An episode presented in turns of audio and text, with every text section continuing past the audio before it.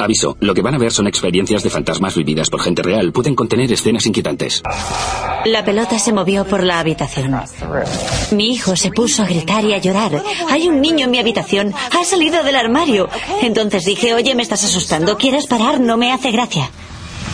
Cuando la mancha se desplazó rápidamente hacia la esquina, me quedé de piedra. No sabía qué podía ser. Estaba muy asustada. Sentía que había algo en la habitación conmigo. Las cosas empezaron a caer de los estantes, nos quedamos todos sin habla. A veces la intensidad era tan grande que se me erizaban los pelos de la piel. No lo vi hasta que saqué una foto. Nunca había visto nada parecido. Tenía los ojos como platos. ¿Saldrá algún fantasma? Hay algo en esta casa. En cuanto entras estás deseando salir. ¿Hay alguien aquí? Es Sharon Date.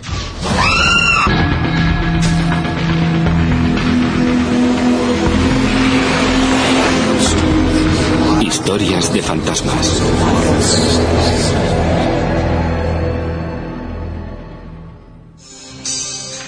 El espíritu del niño de Monterrey, Monterrey, California. Todo empezó hace unos tres años. Mi marido y yo descubrimos una casa que me encantó.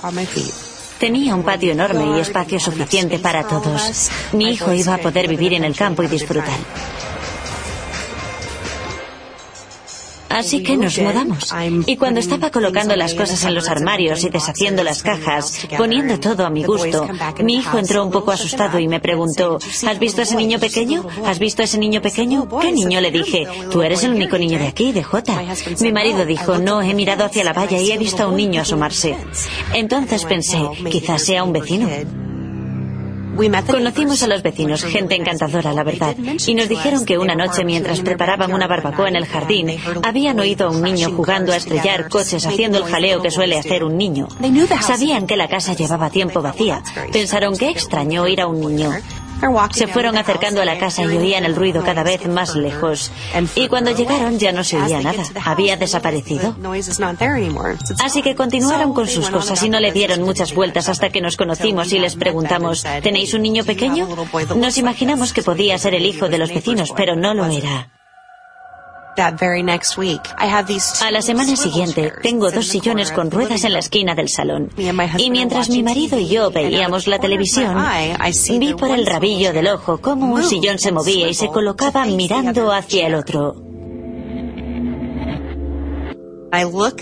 Miré hacia el sillón que se había movido y vi que el cojín se hundía, como si alguien se hubiese sentado en él. Sentí que no estaba sola allí y pensamos, a lo mejor pasa algo raro. Mi marido empezó a preocuparse. Tenía una familia, quería cuidarnos. Se lo comentó a los vecinos. Empezó a hacerles preguntas. La gente se asustó. La primera llamada lo dejó trastornado.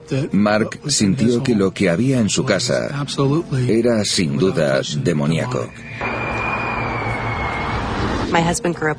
Mi marido se educó en el seno de una familia muy religiosa y le enseñaron que en realidad no hay fantasmas, sino demonios o algún tipo de fuerza maligna, algo que viene a causar daño. No sabía dónde ir ni qué hacer o a quién recurrir. Cuando conocimos a Doug, sentimos más curiosidad. Toda la gente con la que habíamos hablado decía, estáis locos, ¿de qué habláis? Ahí no hay nada. Pero Doug nos hizo caso. La primera vez que me di cuenta de que Gavin se estaba asustando fue un día en medio de la noche. Oí cómo se abría su puerta de golpe. Se puso a llorar y a gritar. Vino corriendo a nuestra habitación asustado, completamente asustado. Y trepó por la pierna de mi marido para que lo cogiera y no lo volviera a meter en la cama. Gritaba, hay un niño en mi habitación, hay un niño en mi habitación. Ha salido del armario. Mark abrió la puerta del armario y estaba helado. Entonces dije, oye, me estás asustando, ¿quieres parar? No me hace gracia. ¿Estás aquí? Muéstrame que estás aquí. Y de repente salió un aire helado. En ese momento decidimos que Doug tenía que venir a nuestra casa. Inmediatamente. En cuanto entramos, notamos inmediatamente la energía. Se nos erizaron los pelos de la nuca.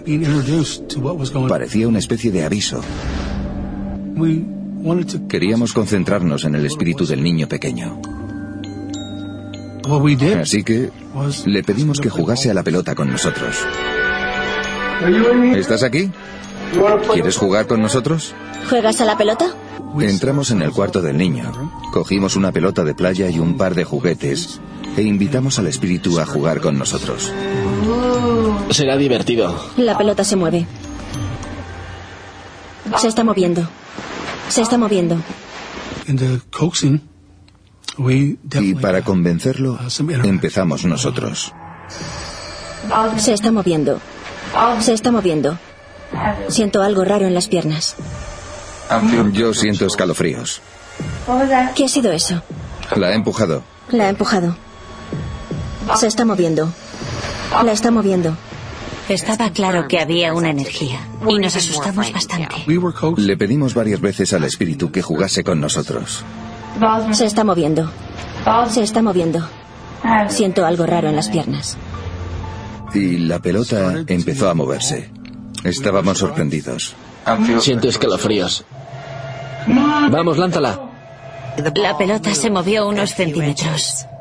Ahora sabíamos que era algo real y lo habíamos grabado, así que no podíamos negar que estaba pasando. Nosotros no lo sabíamos, pero alguien había colocado una cámara sensible para captar cualquier clase de movimiento que tuviese lugar en el armario. ¿Me recibes? ¿Puedes venir al cuarto del niño? Y tráeme las tijeras. ¿Quieres que vayamos todos? Sí, vale, venid todos. ¿Qué ha sido eso? Debes de haber sido tú. Yo no me he movido. ¿Alguien ha iluminado ahí? Todas las cámaras estaban encendidas y vimos un destello. Venid aquí. Había una cámara encendida en el armario de Gavin y empezamos a discutir. No, yo creo que no ha salido de ahí. Ha habido un destello en la habitación. ¿Has oído eso? ¿Has visto eso? Venid aquí. Jesse, ¿qué ha sido ese destello? Ha encendido la linterna. No, No he visto el destello aquí, delante de mí. nos ha cegado. Y poco después, La pelota se mueve. La pelota se mueve. y la pelota avanzó por lo menos 30 centímetros. La pelota se mueve. La pelota se mueve. Siento algo raro en las piernas. Yo siento escalofríos.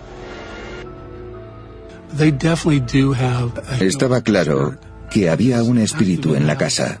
¿El de un niño? No lo podía saber, pero estaba allí, interactuando. La pelota se mueve. La pelota se mueve. Soy realista. Siempre lo racionalizo todo. Pero aquello no lo podía racionalizar.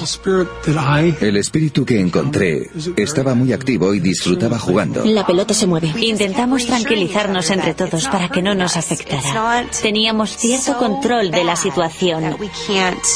Pero los niños se estaban asustando. ¿Abandonábamos o era mejor ir? No me pareció que fuese lo mejor decirles que se marcharan.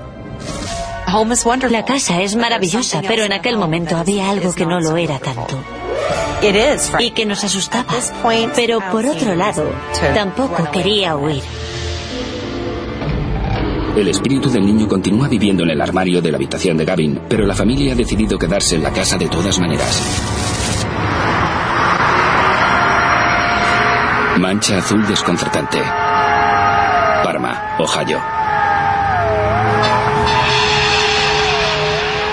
Sabía que no era normal. Pero ¿qué era entonces? No lo sé. Mi historia de fantasmas empezó en noviembre de 2007. Compramos la gasolinera hace un par de años. Desde que montamos los ordenadores, normalmente soy la que vigila. Compruebo sencillamente que la gente se comporta con normalidad. Todo lo que pasa en la gasolinera lo veo desde casa. Tengo las imágenes en red.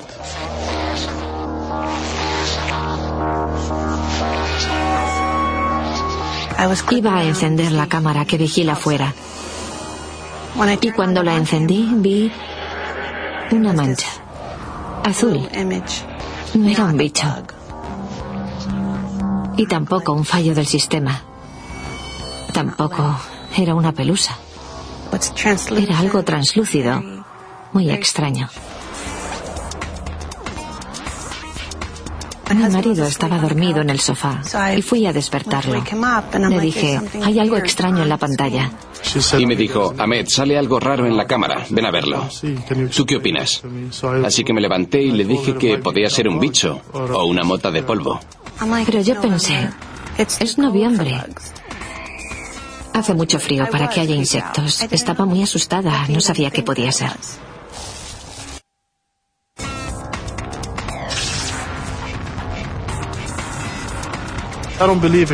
Yo no creo en fantasmas, pero me asustan los demonios. Y además los demonios sí tienen malas intenciones. Cuando la mancha se desplazó rápidamente hacia la esquina, me quedé de piedra. Pensamos que podía ser un fallo del ordenador y reinicié el sistema para ver si la mancha seguía. Y allí estaba. Wahiba y yo nos asustamos mucho. Sentimos que allí había un fantasma. Fue como una exhalación. No tenía masa. Sea lo que fuere, era translúcido. Fui a la gasolinera y cuando comprobé lo extraño que era, yo también me asusté. Se lo enseñé a mis clientes y ellos todavía empeoraron las cosas. Me decían, wow, una gasolinera con fantasmas. Aquello afectó mucho a Ahmed. Lo volvió ensimismado. Ahora es muy diferente. Está muy apático, muy irascible, gruñón. Yo por mi parte pensé, tenemos que distanciarnos de esto porque le está afectando. No se le podía sacar nunca una sonrisa. No soy la persona feliz que era antes. Tenía pesadillas. No soy el que jugaba siempre con los niños. Tenía terrores nocturnos. Fue muy doloroso. Le tiene miedo. A veces me pregunto, ¿será una broma pesada de alguien? Empecé a sentir como si tuviese a alguien pegado a mí las 24 horas del día. Hace más o menos un mes contraté a un empleado para poder vigilar yo las cámaras. Y cuando abrió la gasolinera oí un... Nos quedamos mirándolo y le preguntamos, ¿tú no lo oyes? Era un ruido totalmente perceptible y no había nada que lo pudiese producir. Otra noche que Ahmed no estaba en casa, decidí acercarme para ver qué pasaba. Me quedé escuchando y de repente oí un susurro ronco no sé en qué idioma hablaba. No sé qué era, pero sé que lo oí perfectamente. No era un susurro suave, sino una respiración fuerte. Entonces me envía un mensaje y me pregunta, Ahmed, ¿hay alguien en la gasolinera? Y yo le digo, no, debería estar cerrada. Y ella sigue, Ahmed, he oído algo raro, como si hubiese gente hablando en diferentes lenguas. Me envió un montón de mensajes y el último fue, Ahmed, me estoy muriendo de miedo, vuelve a casa.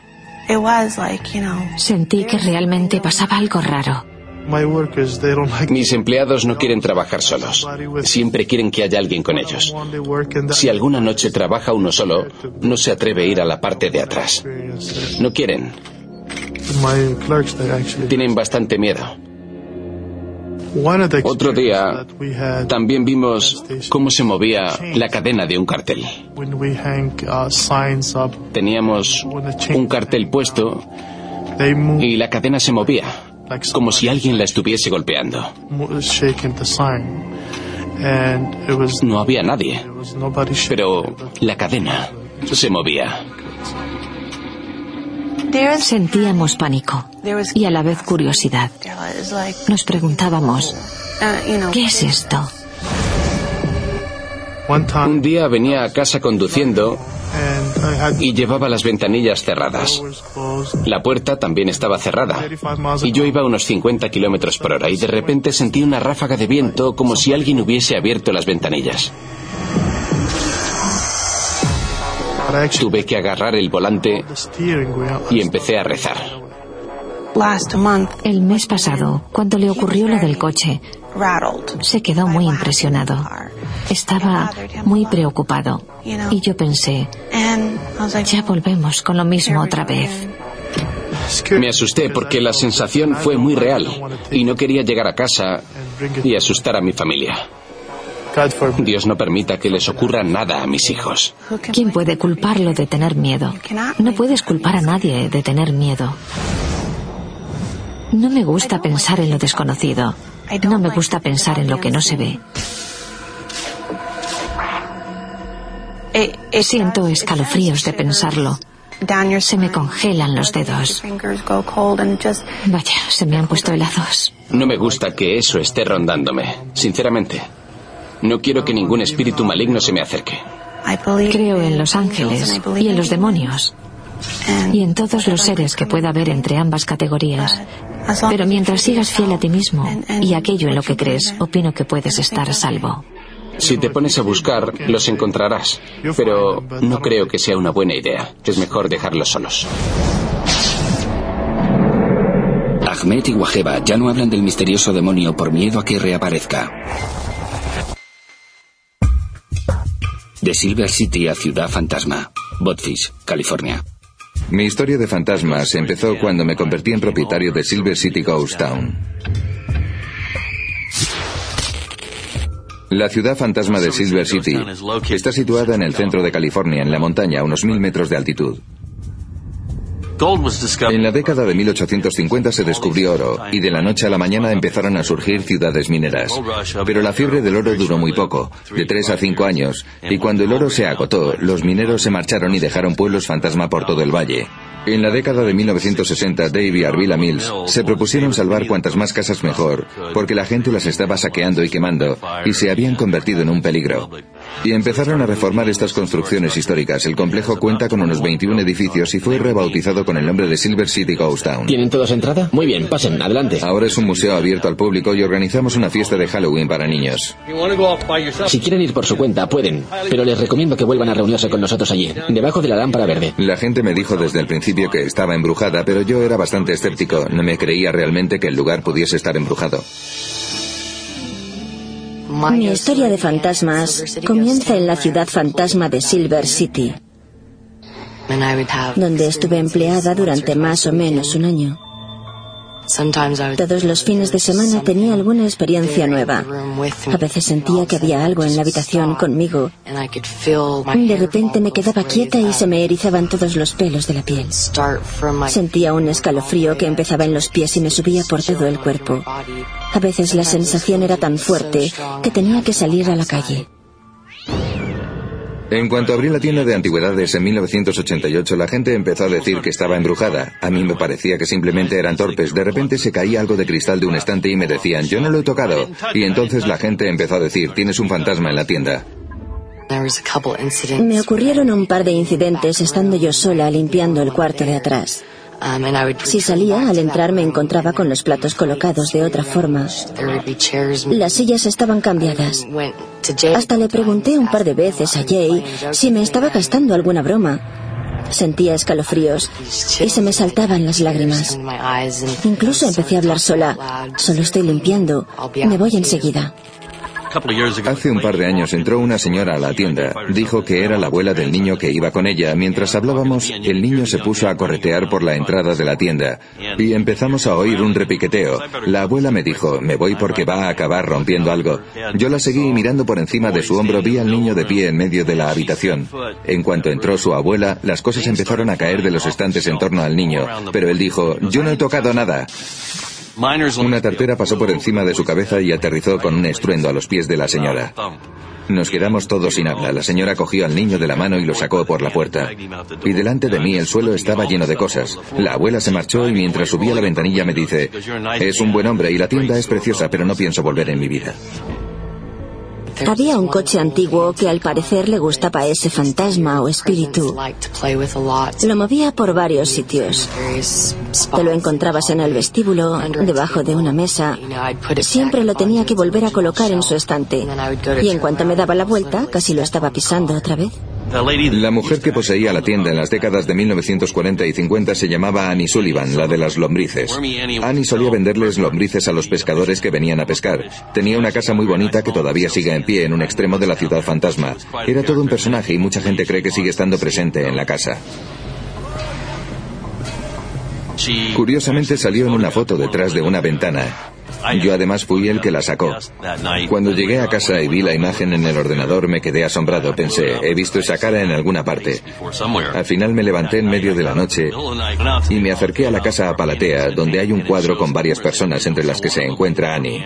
Le saqué una foto al cuadro y luego coloqué ambas fotos juntas. Y cuando vi la semejanza, me pareció increíble.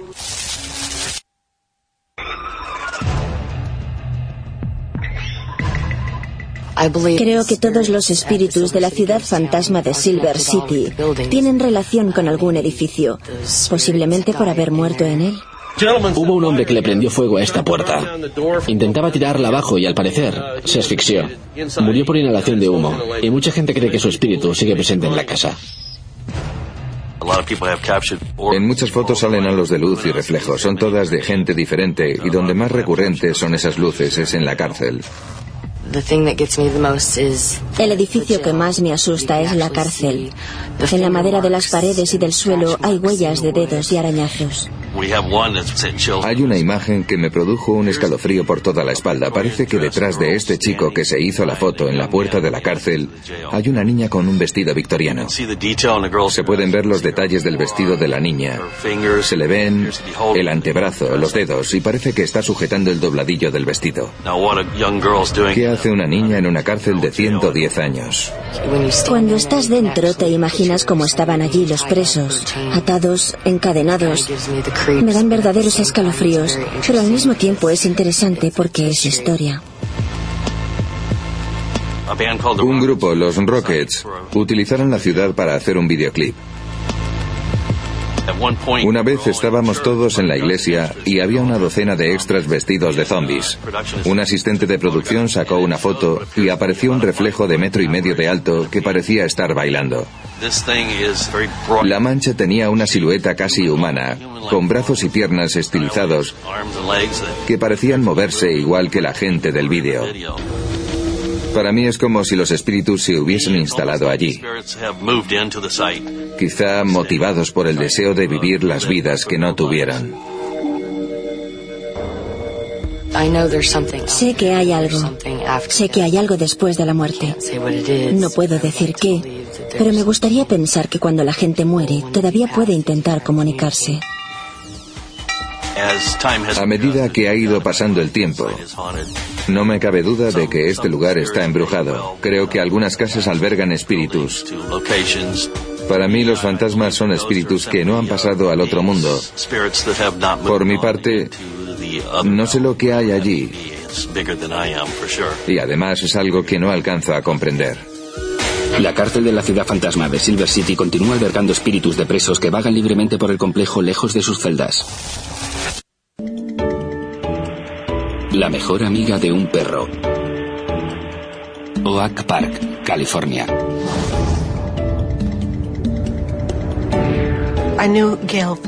Conocí a Gail en 1988 y era una auténtica amante de los perros. Hace unos 11 años recuerdo que me llamó desde Petco. Se había enamorado de un cachorro precioso, un cruce de dálmata que habían traído de la perrera y se lo iba a llevar a casa. Al final no era mezcla de dálmata, era un cruce de un gran danés arlequín con labrador. Era el alma de su vida. Yo le cuidé un tiempo al perro. Cuando vi a Jet me pareció súper cariñoso. Es un encanto. Tiene una mirada boba que me vuelve tonta. En mayo del año pasado, a Gail le diagnosticaron un cáncer de pulmón. ¿Cómo podía tener cáncer de pulmón? Nunca había fumado un cigarrillo. Como tenía tan buena salud, pensamos que se recuperaría bien, que no sería un gran problema. La iba a ver todos los fines de semana que podía. Me iba desde Los Ángeles hasta Kansas para ver qué tal estaba. En agosto quiso que la trasladasen de Kansas a Texas y me preguntó si me podía hacer cargo de Jet mientras ella estaba en quimioterapia. Vamos. Me fui a Kansas y me traje a Jet a California. Era un cachorro que pesaba 45 kilos. Imagínatelo en el coche. No sabía ni cómo iba a reaccionar en el viaje. Jet tiene una personalidad única. Sabe lo que quiere. Y me tiene dominada. Enseguida me dice que toca la sesión de mimos. Se coloca al lado de su cama y se pone a mirarla hasta que decido acostarme en ella.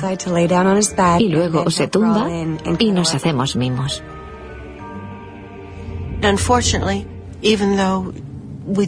Pensábamos que se iba a recuperar. Pero por desgracia no fue así. Se puso de repente muy enferma en octubre. Me llamaron a las nueve de la mañana a Los Ángeles para avisarme de que no iba a pasar de aquel día. Me fui a Kansas y por poco no llegó a tiempo. Tenía puesto un respirador. Yo sabía que su mayor preocupación era el perro, así que le prometí que yo lo cuidaría y lo criaría. Pero le dije, pero yo no puedo hacerlo sola. Estaba a punto de expirar y le dije, tienes que ayudarme, tienes que hacer algo desde el otro lado, porque yo no puedo criarlo sola. Es demasiado para mí. Le dije, haré lo que pueda con él, pero tienes que ayudarme. Y ella asintió con la cabeza, y eso fue todo. Murió. Cuando me enteré de que Gail había muerto de cáncer, me pareció horrible. No me lo podía creer. Murió a las seis, hora de Kansas, las cuatro en California. El día que murió, cuando quedé con la cuidadora, ella me dijo que Jet había estado despierto toda la noche dando vueltas por la casa hasta las cuatro de la madrugada y que entonces había cerrado los ojos y se había quedado durmiendo plácidamente. Las cuatro de Los Ángeles son las seis en Kansas. En ese momento comprendí que Jet solo descansó cuando el espíritu de Gail abandonó su cuerpo. Y que ambos iban a estar unidos de alguna forma. Es interesante porque él estaba muy tranquilo, allí sentado en la mantita, tan a gusto. Contraté a Cristina para que pasase todo aquel día con él, para que no estuviese solo. Yo me quedé en casa de una prima en Oklahoma y Cristina me empezó a enviar fotos de su teléfono móvil, porque al parecer Jet había estado meneando la cola y persiguiendo algo por la habitación, en el aire. Sabía lo que estaba viendo. Percibía mucho mejor que yo lo que había allí. Yo no vi nada hasta que saqué una foto. En la foto Jet tenía un halo de luz justo encima de su hocico y parecía que la luz lo envolvía. En aquel momento yo no sabía demasiado sobre Gail. Sabía poco, pero estaba convencida de que la luz era ella, que lo estaba cuidando. Le envié las fotos a Liz. El perro se levantaba de vez en cuando e iba hacia la televisión. Le saqué algunas fotos y siempre aparecía una enorme mancha de luz por encima de él. ¿Qué halos de luz? ¿Estás segura de que no es luz reflejada? No entendía nada, nunca había visto nada parecido. La noté bastante incrédula. No se acababa de creer lo que le contaba. Ella me decía que era la energía de un espíritu liberado y que Jet se sentía muy atraído por la luz y que le encantaba jugar con ella. El perro sabía dónde estaba. Ella estaba a su lado, reconfortándolo. Me envió una foto donde se veía claramente una pequeña bola de luz. Parecía que el perro estaba hipnotizado. Estaba tranquilo, contento. Las dos nos convencimos de que la luz era de Gail. Encontró la manera de cuidar a Jet y de estar allí con él. La idea que nos hicimos las dos, tanto Cristina como yo, es que el amor que sentía por su perro no se extinguió cuando ella murió.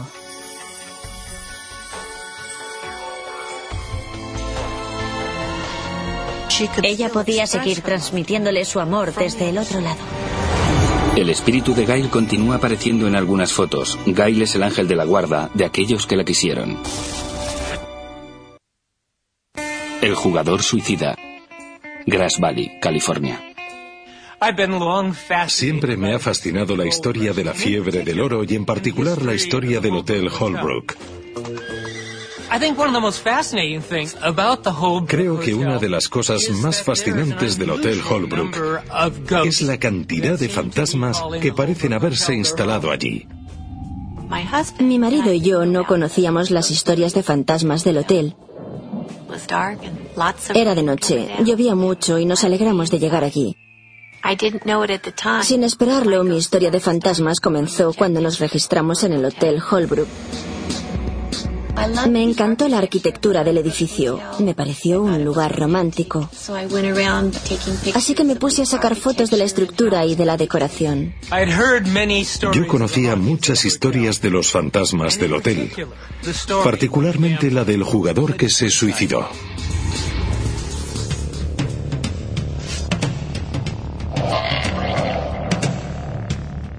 Uno de los empleados nos dijo que bajásemos a ver los baños del sótano, porque abajo estaba la antigua oficina bañada en oro. Bajamos y me acerqué a una de aquellas enormes puertas negras de metal y la toqué con la mano y sentí algo raro. Tenía una cámara de instantáneas. Pulsé varias veces el disparador y el zoom se puso a moverse de un lado a otro. Entonces tuve la sensación de que había alguien detrás de mí y que si giraba la cabeza me iba a encontrar con su cara. Me puse a correr escaleras arriba y cuando llegué a la entrada tenía los ojos como platos. El sótano del Holbrook es un lugar lleno de sorpresas. Te puede aparecer de repente un señor vestido con ropa victoriana. Los grifos a veces se abren de golpe sin que nadie los toque. Y lo más inquietante, un día una mujer estaba en el baño y de repente las paredes del retrete empezaron a tambalearse violentamente. La mujer abrió la puerta y no había nadie allí. Era probablemente la una o las dos de la madrugada y oímos un ruido en el baño y unos golpes en la puerta. No eran unos golpes cualquiera. Era un... Alguien intentaba abrir la puerta. Mi marido y yo estábamos despiertos y yo le dije, ¿has oído esos golpes en la puerta? Y él me dijo sí. Y como dos minutos después, otra vez el mismo sonido. El suelo del pasillo de nuestra planta crujía porque las maderas estaban viejas. Y había una ranura bajo nuestra puerta. Miré allí y no vi ninguna sombra. Tampoco oí más ruidos. Gary se levantó de la cama y no vio a nadie. Yo me quedé en cama. Estaba bastante asustada. El dueño del Hotel Holbrook solo se quedó una noche en él, porque cuando se estaba metiendo en la cama, se dio cuenta de que la cama se hundía, como si alguien se estuviese metiendo en la cama con él. Cuando nos dieron las fotos reveladas estaba nerviosa. ¿Saldrá algún fantasma? Cuando saqué aquella foto no había visto a nadie. Y en la foto revelada aparecía alguien. Continuar su cuerpo había una farola. Y sin embargo mi reflejo no salía en la ventana. No nos lo creíamos y solo intentábamos imaginarnos dónde podía haber estado aquel hombre. Enseguida me enteré de quién era el fantasma. Era un hombre de 46 años que había sido minero en Cornualles. Se llamaba John Henry Martin y se había dado al juego. John Henry Martin se registró en 1927. Llevaba cuatro días en él cuando la camarera se encontró con una escena macabra. John Henry Martin está en charco de sangre con la garganta cortada y una cuchilla a su lado. Cuando me enteré de la muerte de John Henry Martin, me sentí fascinada. Quedaba explicado en una nota que había dejado escrita. John estaba obsesionado con que alguien lo perseguía. Creo que ese hombre intentaba contactar conmigo. Me pregunto si estará atrapado en algún lugar. Me han engañado. Yo nunca robé ningún dinero. El dinero que tengo lo gané en el póker. Lo llevé a Inglaterra y volví con él. Un hombre me hizo firmar un papel cuando pedí el pasaporte y no lo leí. Y me engañaron. Nunca debí haber venido aquí. Quiero acabar con todo. Me han engañado. Adiós. Mado J. Martin. He mirado la foto miles de veces. Parece estar diciéndome, por favor, por favor, ayúdame. Cuanto más miro y estudio la foto, más me desespero. Me parece que ese hombre está atrapado. Es triste. Cuando llegamos al Hotel Holbrook, yo era una persona escéptica, pero esto no lo entiendo. Creo que mi principal duda es ¿por qué? ¿Qué hacen aquí? En la actualidad, los huéspedes del Hotel Holbrook continúan viendo apariciones inexplicables y oyendo ruidos durante la noche.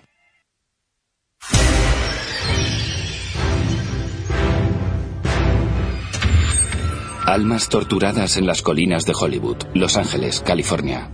Hace unos 10 años me llamó mi padre y me dijo, David, he encontrado una parcela. Quiero que vengas a verla.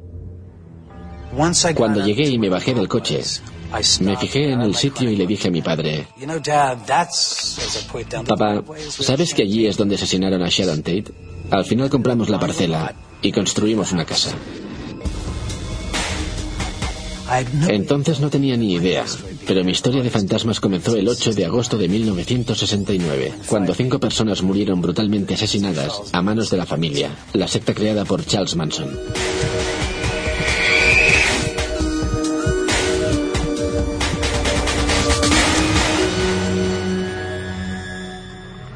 Nunca olvidaré el día que me mudé. Me desperté a la una y 35 de la madrugada y dirigí la mirada hacia una esquina de la cama. Y allí, como a un metro de la cama, había un hombre. Estaba de pie y tenía el brazo izquierdo extendido. Se movía y hacía esto. Me levanté y dije, por Dios, ¿qué pasa? Me pasé la hora siguiente caminando por el pasillo, preguntándome, ¿qué habrá sido eso? En un punto, mientras daba vueltas, sentí la presencia de alguien y grité, ¿quién demonios está ahí? Y oí, soy Sharon. Me quedé sin respiración. ¿Sharon? No conozco a nadie que se llame Sharon. Y luego me di cuenta de todo. Dios mío, es Sharon Tate. Los primeros meses me pasaban cosas. Dejaba algo en la mesa y un par de horas después, cuando volvía, me encontraba con que la cosa no estaba allí, para encontrarme después en algún sitio de la casa donde no había estado. ¿Cómo puede estar abajo, en la habitación de invitados del segundo sótano?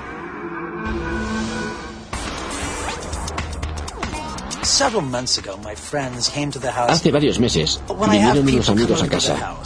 Cuando viene gente a casa, todos sienten cierto recelo y miedo. Decidimos ir a su casa a cenar y a ver una película. Éramos seis y yo llevaba una cámara.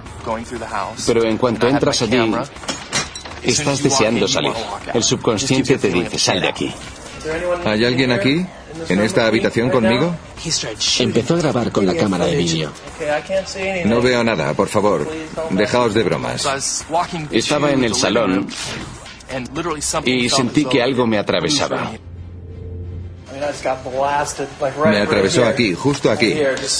Estaba aquí de pie y me atravesó. No era una ráfaga de viento. Sentí que me empujaban, aunque no me moví del sitio. Corrí junto a mi compañero y se lo conté. Mira, tío, se me han puesto los pelos de punta. No sé qué ha pasado. Noté que me atravesaba algo. Aquella fue la chispa que hizo que nos quedásemos en vela. Algo pasa en esta casa. Hay algo que no está bien. Es una sensación de algo etéreo. Está aquí. ¿Es una fuerza oscura? ¿Hay alguien aquí? Al pasar por la puerta parecía que habías atravesado un portal, que habías pasado de un mundo a otro. Yo creo que es bastante posible que sea el espíritu de Sharon Tate. ¿Qué pasa? ¿Qué ha pasado? ¿Qué ha pasado? Me has tirado la bebida encima. En ese momento me moría de miedo. Cayó algo del armario. Hay una energía que se palpa en el ambiente y que está en la casa. Iba por el pasillo y me paré un momento y oí a alguien del grupo llamar a Sharon Tate. ¿Hay alguien aquí? Sharon, ¿estás aquí? Hola. Haznos una señal para decirnos si estás aquí. Y en ese momento vi una especie de luz, una pequeña luz que venía hacia mí. Hizo un giro y luego me pasó de largo. Yo grité, creo que tengo algo, creo que tengo algo. He visto una luz. Y luego, revisando la grabación, vi algo. Salía la luz. ¿Me sujetas un momento? Íbamos andando por la casa y hablando. Y a dos metros del balcón saqué una foto con la cámara digital. Y cuando me paro a verla, me quedo un momento. Aquí sale algo. Así que cogí el ordenador y metí la foto. Y se ve un halo de un metro de diámetro en el balcón. Las contrapuertas y las puertas estaban abiertas. Y había algo flotando allí. Y dentro de aquel círculo de un metro había otro círculo, como de 30 centímetros de diámetro. Me quedé de piedra. Era el espíritu de Sharon, manifestándose de forma increíble. Era una esfera embarazada. Cuando vi la foto por primera vez, sentí una tristeza enorme. Me pareció sentir a una escala mucho más pequeña parte del sufrimiento que había pasado ella cuando luchó por su vida y por la de su hijo. Me puse muy triste. Bajamos al salón de juegos. Está en el sótano de la casa. Nos tranquilizamos y decidimos ver la película. ¿Puedo fumarme un cigarrillo fuera antes de ver la película? Como 20 o 30 minutos después se cayeron dos palas que había en una esquina de la habitación.